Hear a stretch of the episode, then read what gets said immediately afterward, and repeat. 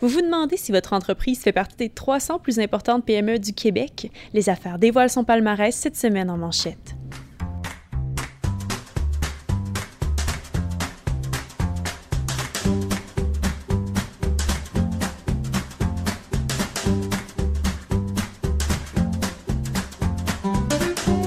Salutations chers auditeurs, je m'appelle Catherine Charon. Ça fait maintenant quatre mois que les affaires planchent sur son classement des 300 plus importantes PME du Québec. La spécialiste en base de données et recherche Emmanuel René de Cotteret et la journaliste Siam Lebiade sont avec moi pour vous le présenter.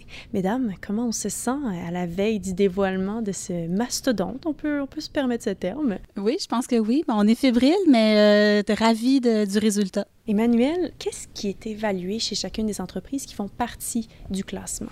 D'abord, le classement des 300 euh, plus importantes PME du Québec, c'est un classement qui est établi à partir des entreprises qui ont un profil actif dans le répertoire du journal Les Affaires. Il y a plusieurs critères méthodologiques qui sont considérés pour le classement. Euh, d'abord, on a un nombre d'employés qui est considéré donc au maximum 300 employés au Québec et ensuite on y va dans un ordre décroissant pour 300 compagnies, donc pour 300 rangs.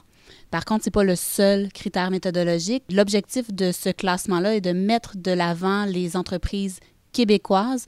Donc, il y a le critère au niveau de l'actionnariat qui est important. Donc, les principaux actionnaires des entreprises doivent être résidents du Québec. Et cette année, c'est la première fois que l'on change la méthodologie du classement des 300, un classement qui date quand même depuis le début des années 80. Pour la petite histoire, c'est même la mère de Dominique Beauchamp, euh, donc Madame Céline Gélina, qui a lancé euh, ce processus-là euh, à la mitaine.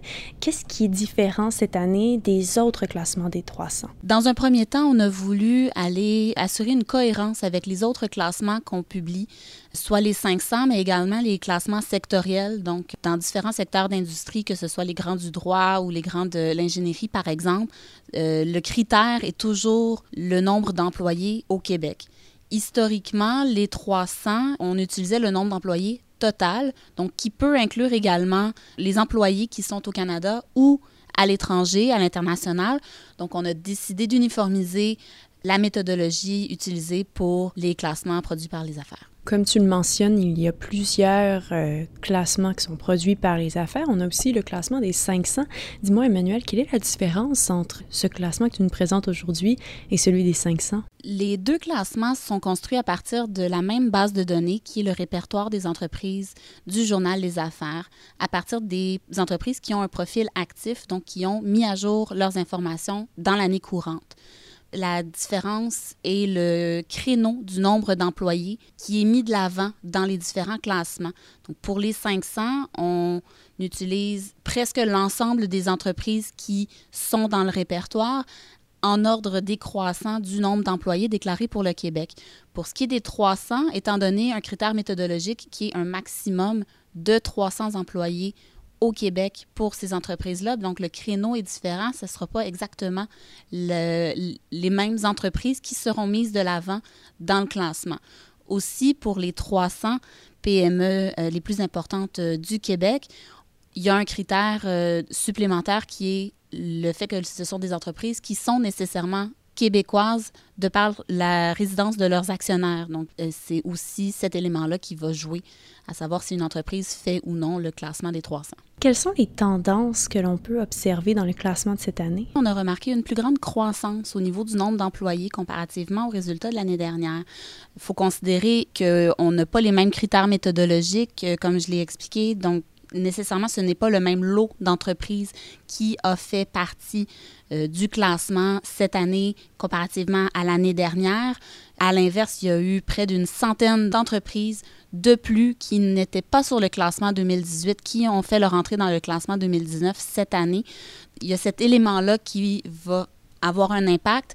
Par contre, la croissance euh, au niveau du nombre d'employés cette année par rapport à l'année dernière est considérable. On a un chiffre de 9,7 de croissance du nombre d'employés en moyenne par entreprise cette année, donc c'est euh, énorme. Et a-t-on le droit d'avoir euh, en primaire euh, qui se trouve euh, à la tête du classement? Malheureusement, je ne vais pas le dévoiler. Par contre, ce que je peux vous dire, c'est que le changement de méthodologique a bénéficié à de nombreuses entreprises.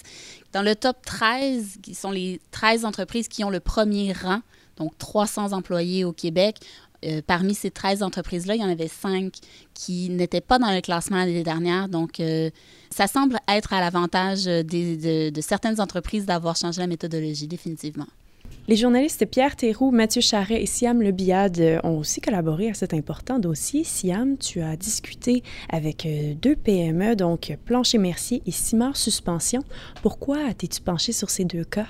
Alors, euh, on a parlé de Simar Suspension et Plancher Mercier en particulier parce que euh, c'est des entreprises qui existent depuis euh, plus d'un quart de siècle dans les industries québécoises. Simar Suspension dans le domaine du transport et de la mécanique et Plancher Mercier dans le domaine du bois franc préverni. Donc, pourquoi on les a choisis? Parce que c'est des entreprises qui sont plus particulièrement impliquées dans leur région. Elles essaient d'attirer le plus de monde, que ce soit les travailleurs, les étudiants, les jeunes. Et donc, dans cette implication-là, ils investissent beaucoup, que ce soit dans les infrastructures de sport, dans les hôpitaux, dans les systèmes d'éducation, comme par exemple Simar Suspension qui a carrément créé une formation pour ses employés parce qu'il manquait de main-d'œuvre. Et donc, ces deux entreprises-là qui sont aussi euh, en train de passer par la pénurie de main-d'œuvre qu'on connaît en ce moment, sont obligés maintenant de recruter à l'international, mais veulent remédier à ça pour que dans le futur, on puisse aller chercher des jeunes dans nos régions ou peut-être même dans les villes avec les nouvelles générations qui s'intéressent plus à la nature. Donc c'est un peu ce côté euh, plus communautaire et plus régional qui nous a intéressés dans ces compagnies-là. On a eu droit à quatre autres témoignages dans ce dossier. Et dis-moi, est-ce que ces deux entreprises-là, c'était leur premier classement? Non, c'est pas le premier classement. Elles ont été dans des classements euh, avant ça, en 2017 et en 2018 mais je crois que c'est la première fois qu'on leur parlait et qu'on faisait un portrait parce que justement ils qualifiaient selon euh, les critères de, l'angle qu'on traitait euh, cette année qui est l'implication régionale. C'est des entreprises qui sont en pleine croissance et qui enregistrent beaucoup de, paramètres positifs en ce qui concerne toute leur implication économique, mais on voulait pas seulement s'intéresser au côté économique et la croissance et les chiffres, on voulait aussi montrer le côté humain de ces entreprises-là et ce qu'elles faisaient pour les habitants de leur région et pour la province du Québec. Et mesdames, pourquoi est-ce important de consulter euh, ce palmarès des 300? Pour ma part, ce que j'aurais tendance à mettre de l'avant, c'est qu'il s'agit d'une immense visibilité pour les entreprises. C'est un classement qui est consulté par de nombreux entrepreneurs qui sont à la recherche de leur prochain partenaire d'affaires. Et euh, cette visibilité-là est elle est gratuite pour les entreprises. Euh, nous, on collecte de l'information. C'est le fait d'avoir une entreprise, euh, un profil d'entreprise dans le répertoire et sans frais pour les organisations. Donc, il ne suffit que de mettre à jour annuellement son profil et avec les coordonnées les plus récentes pour avoir une chance de se retrouver dans notre répertoire et potentiellement dans nos classements. Je crois que c'est important de le consulter parce que ça donne une, idée générale de ce que sont les industries québécoises et aussi où en est l'économie euh, de, de, notre province. Bien évidemment, on sait que les PME, c'est un grand indicateur, c'est une grosse part de marché. Donc dans l'économie, c'est la part sur laquelle il faut se concentrer. Ça nous donne une idée de où on se dirige dans le futur et c'est aussi des grandes entreprises potentielles. Donc on sait exactement ce qu'elles sont en train de faire, où elles peuvent aller et euh, ça nous indique la santé de l'économie québécoise, mais en même temps, on peut voir à partir de là l'expansion dans tous les autres domaines, parce que de là vient une implication sociale, une implication dans le domaine de la santé, euh, une implication dans le domaine de l'éducation. Donc on peut très bien voir comment on va se développer chacun des autres départements par rapport aux commerces qui naissent ou qui sont en train de se développer dans les régions. On l'a vu aussi avec d'autres exemples, notamment dans le, dans le domaine de, enfin, dans les efforts écologiques parce que euh, les entreprises se concentrent beaucoup plus sur ce domaine-là, que ce soit pour attirer des talents ou pour euh, justement euh, aider dans l'amélioration de l'environnement. Et donc, on voit très bien comment chacune de ces entreprises-là va impacter ces domaines. Je trouve que ce qui est important dans notre couverture, c'est de montrer aux autres entreprises qui n'ont peut-être pas adopté les mêmes comportements ce qu'ils pourraient faire de mieux ou ce qu'ils pourraient faire de plus pour améliorer leurs conditions et la condition de leur région.